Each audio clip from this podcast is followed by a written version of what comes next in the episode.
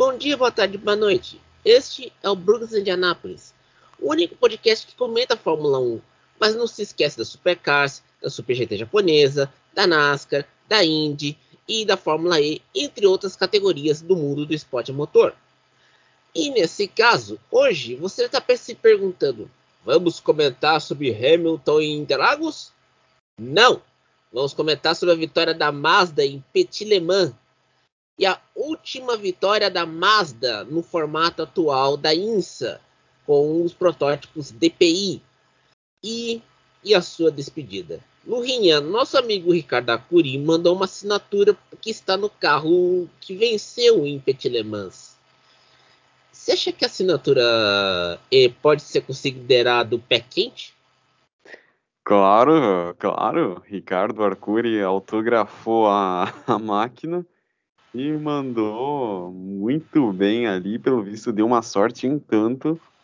Mas eu vou falar real. Confesso que nesse exato momento eu já virei uma viúva do programa Yoast da que Da Mazda. fez a Mazda aí entre 2018 a 2021. Henry Tinknell, Oliver Jarvis e Jonathan Bomarito mandaram muito bem e, inquestionavelmente, vão deixar aí muitas saudades. Ah, agora vamos fazer um. um...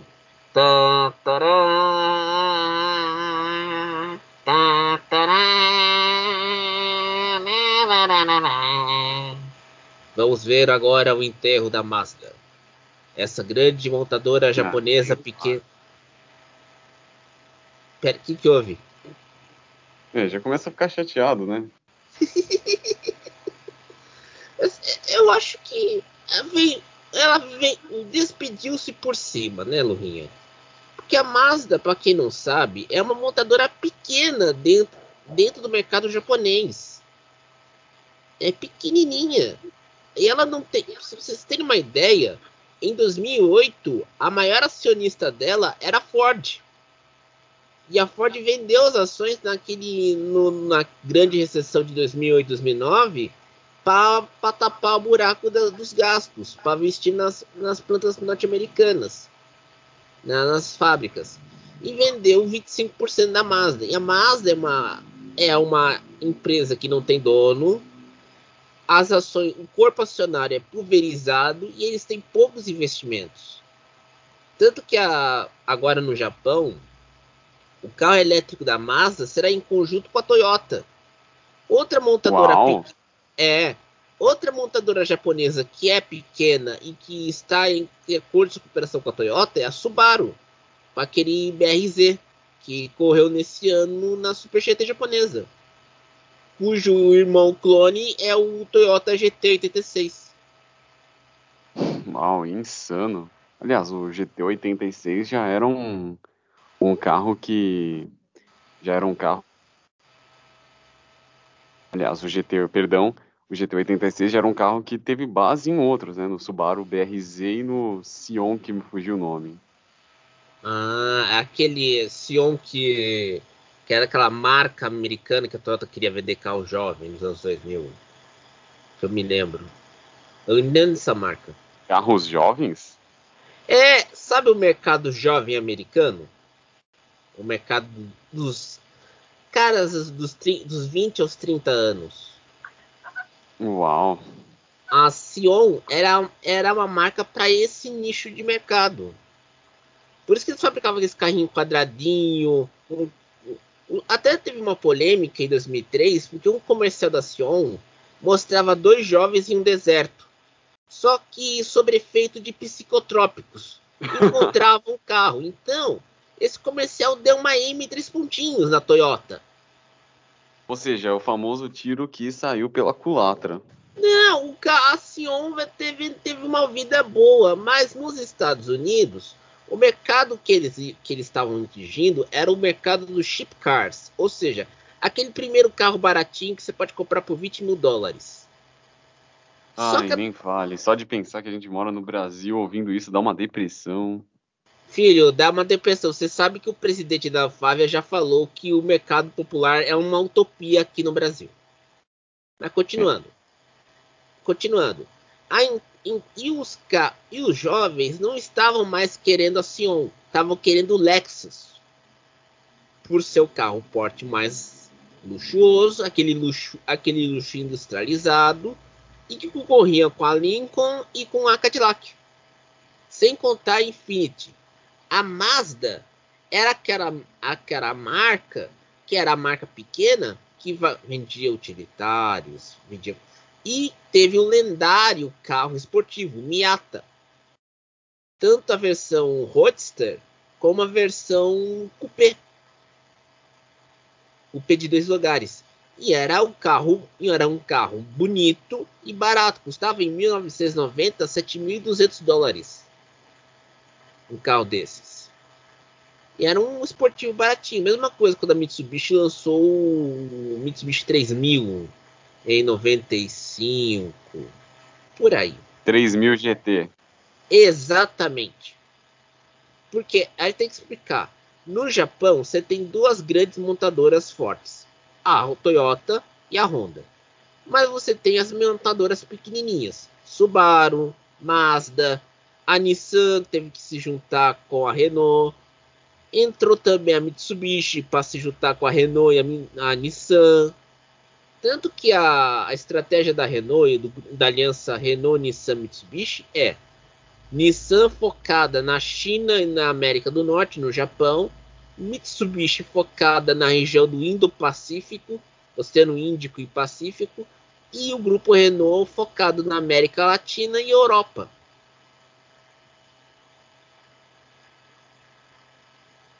É, a Mitsubishi poderia voltar a investir nesse segmento, porque é, aí a gente acaba entrando numa polêmica que é essa maldita civilização, né?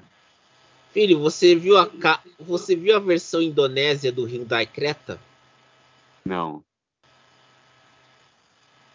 É um show de horrores. É pior que a nossa. A frente do no... a frente do novo Tucson e aquela traseira do, do Hyundai Creta brasileiro. Putz, era uma porcaria. O carro é horrível.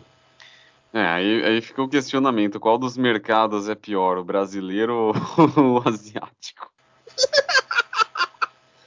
mas, mas, você sabe que alguns. Você sabe que até, até escrevi hoje no Periscópio para falar sobre as economias asiáticas. Que o mercado asiático é um mercado que não compra muito carro europeu. Compra carro fabricado na Ásia. É curioso isso, porque quando você tem uma empresa japonesa ou sul-coreana, ela tem uma, uma fábrica ou na Indonésia ou na Tailândia. as chinesas iam ter esse mesmo caminho.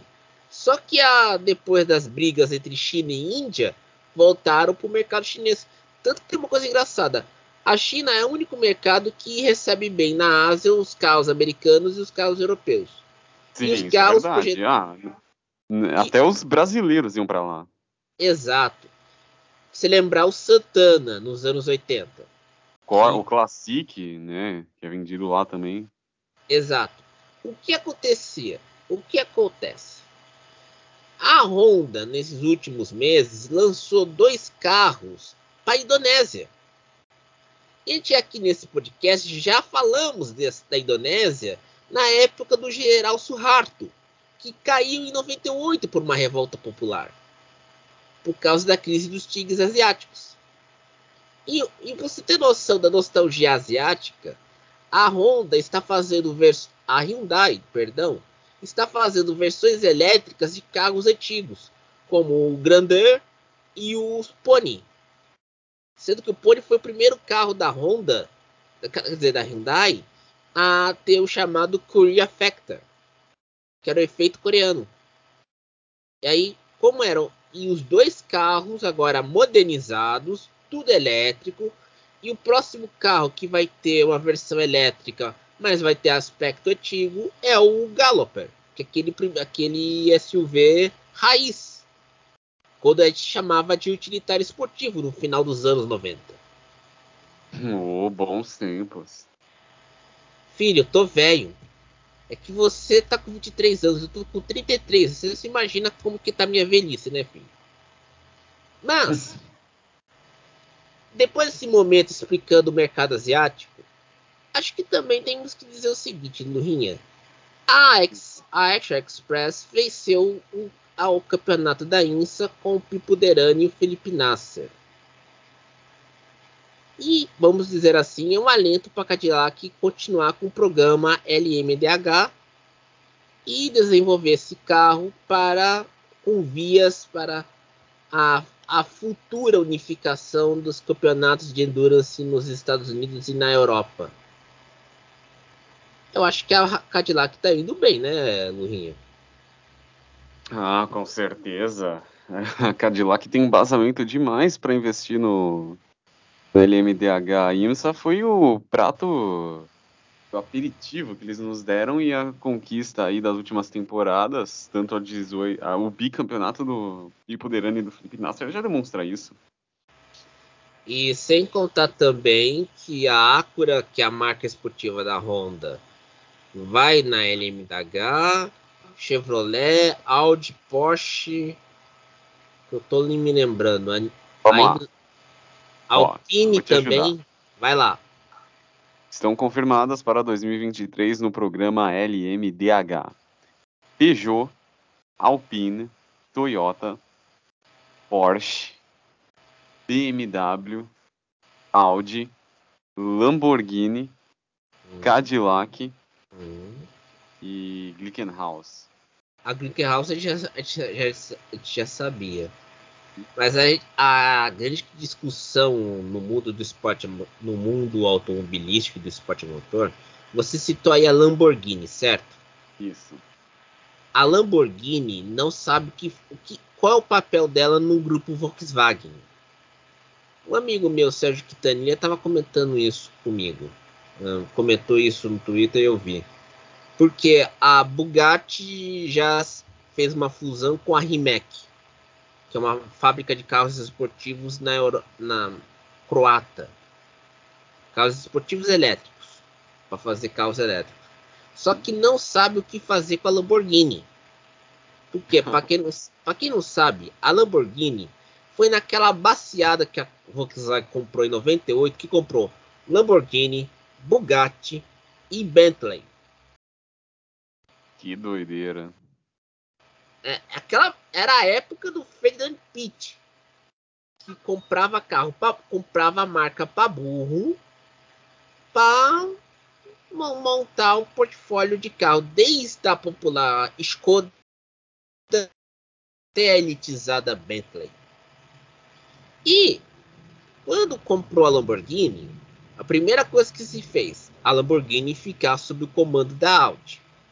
Só que naquela época a Audi não tinha controle 100% acionário do grupo Volkswagen. Tinha ainda os acionistas da época que era das quatro montadoras, a Auto Union, Roche, Vandera e DKW, o DKV. DKV. DKV, obrigado. Quando juntou as, quando o, a, o complet, vamos dizer, completou todo o controle acionário do grupo Volkswagen, apenas nesse ano, com as últimas ações sendo vendidas. Agora é totalmente Volkswagen. Aí a gente lembrar que em 2009 o grupo Volkswagen se fundiu com a Porsche. E a Porsche virou uma marca do grupo.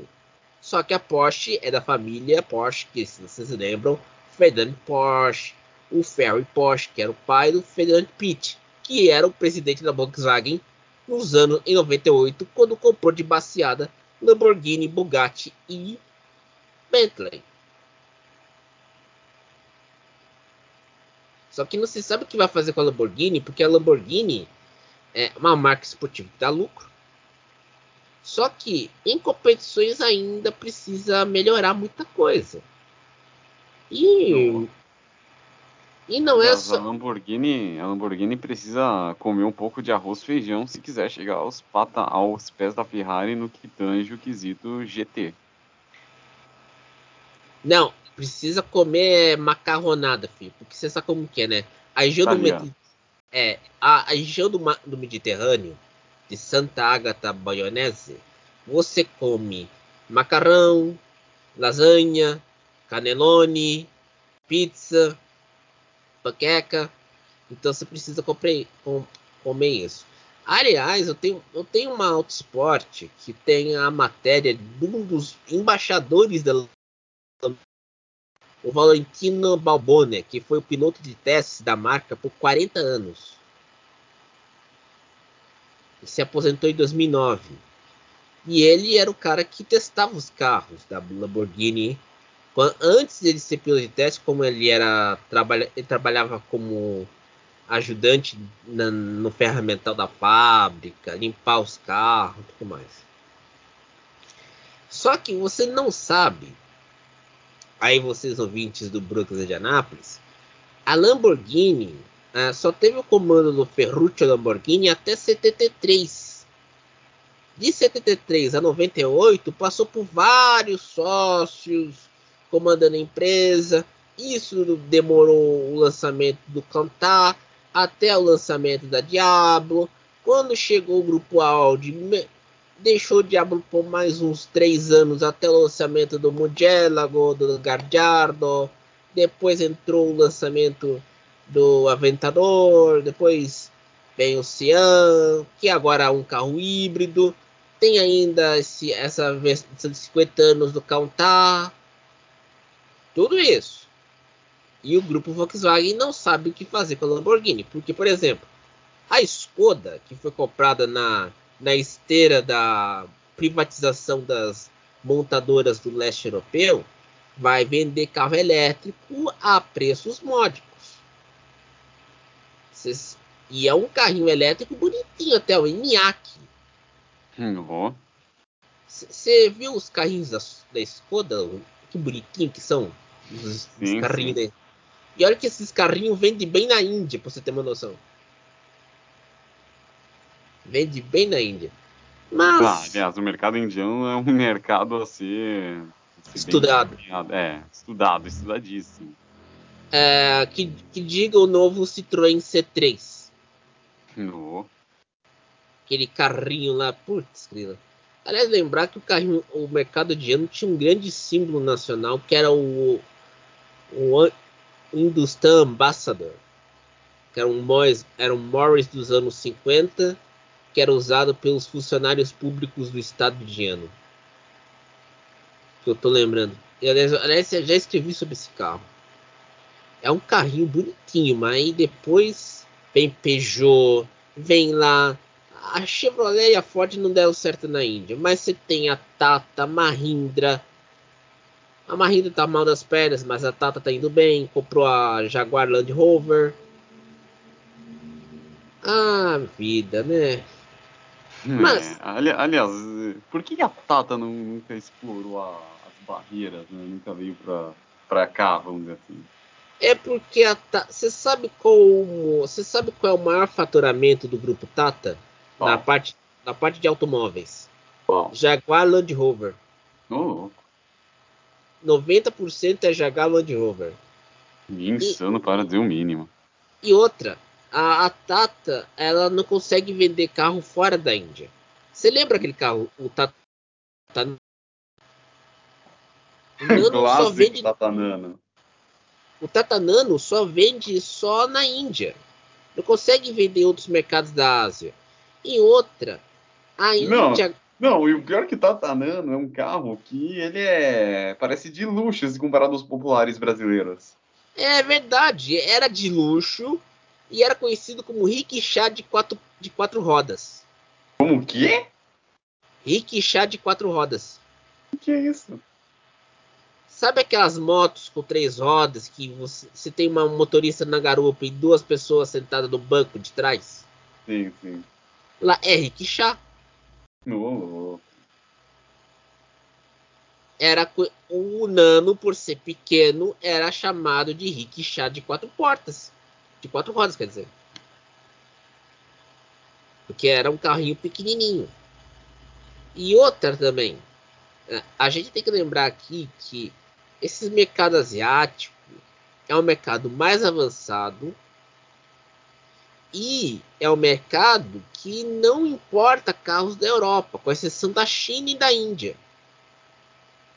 Sendo que as montadoras europeias fabricam carros modelos próprios para o mercado indiano e o mercado chinês. vocês terem noção. E muitos aqui nós discutindo sobre a indústria automobilística do, do, do lado leste do, do planeta Terra.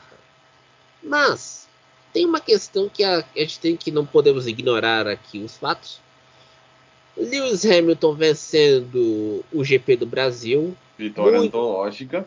Antológica, porque a corrida sprint ele foi, foi, desclass, foi desclassificado, passou todo mundo, venceu o Verstappen e, para nossa alegria, a alegria dos brasileiros que curtam o esporte motor, ele pegou a bandeira brasileira e andou e andou até chegar aos boxes. Isso lhe rendeu uma multa de 5 mil euros por causa de ter tirado o cinto para pegar a bandeira. E essa multa, se caso ele fazer de novo, já está reservada 22 mil euros. E o Verstappen. Para o Lewis Hamilton, pro Lewis Hamilton 5 mil euros é, é troco de pinga. É, é verdade. Ele ganha 47 milhões da Mercedes, então é troco de pinga mesmo.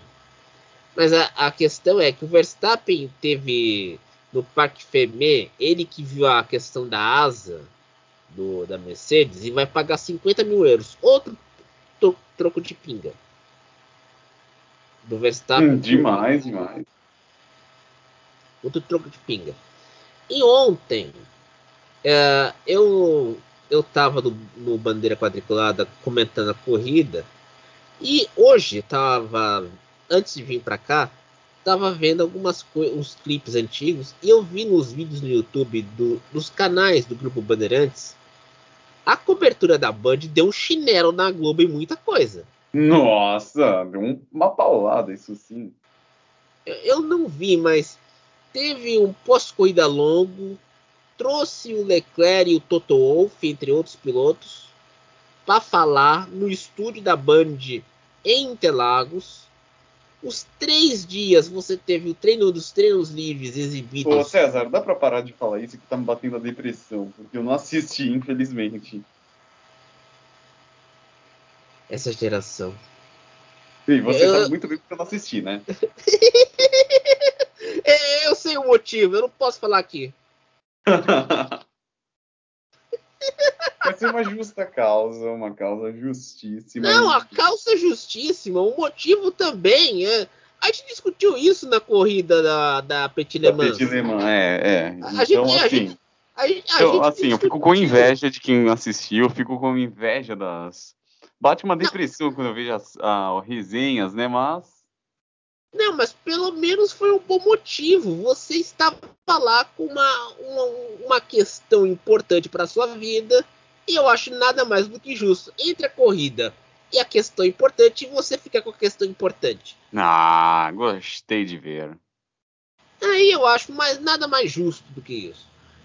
E outra também, né? Ah, eu acho que todo mundo que. É que a gente, quem viu. Eu não vi a corrida, eu trabalhei comentando a corrida.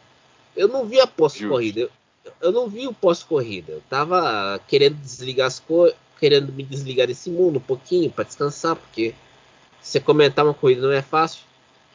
E eu e depois eu fui vendo a repercussão. E no Twitter, acho que depois que eu tomei banho, comi umas torradas, to, tomei o um café no, no, no domingo, eu fui ver a repercussão no Twitter.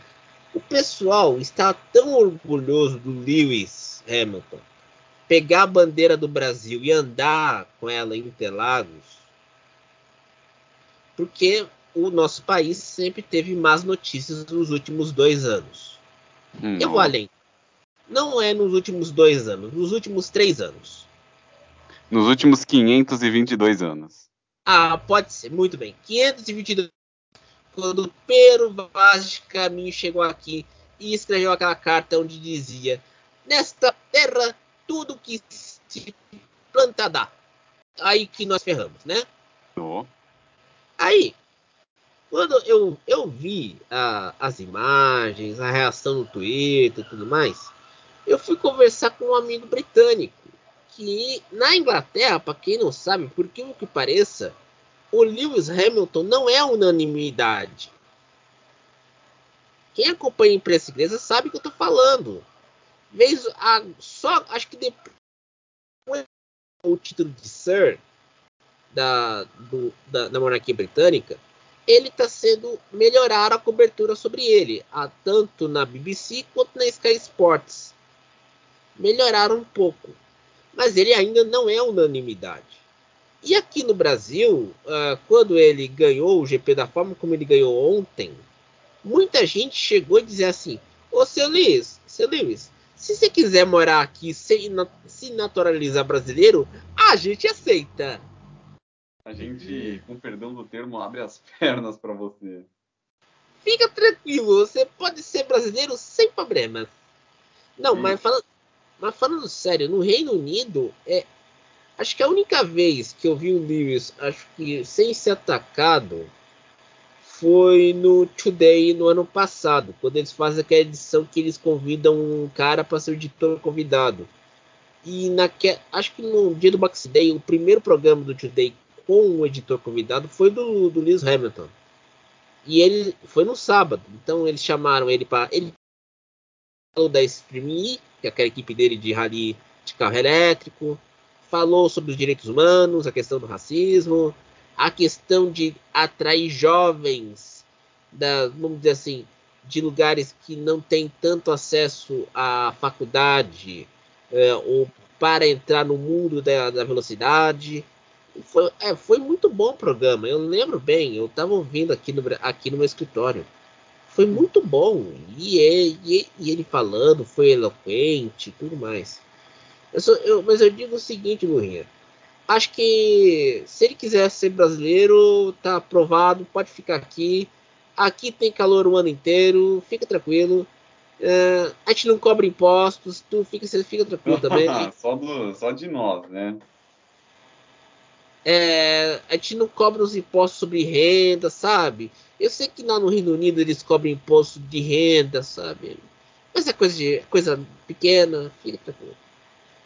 Mas, é, ah, depois disso, a gente encerra esse podcast, que a gente tem 30 minutos para falar um monte de coisas para você.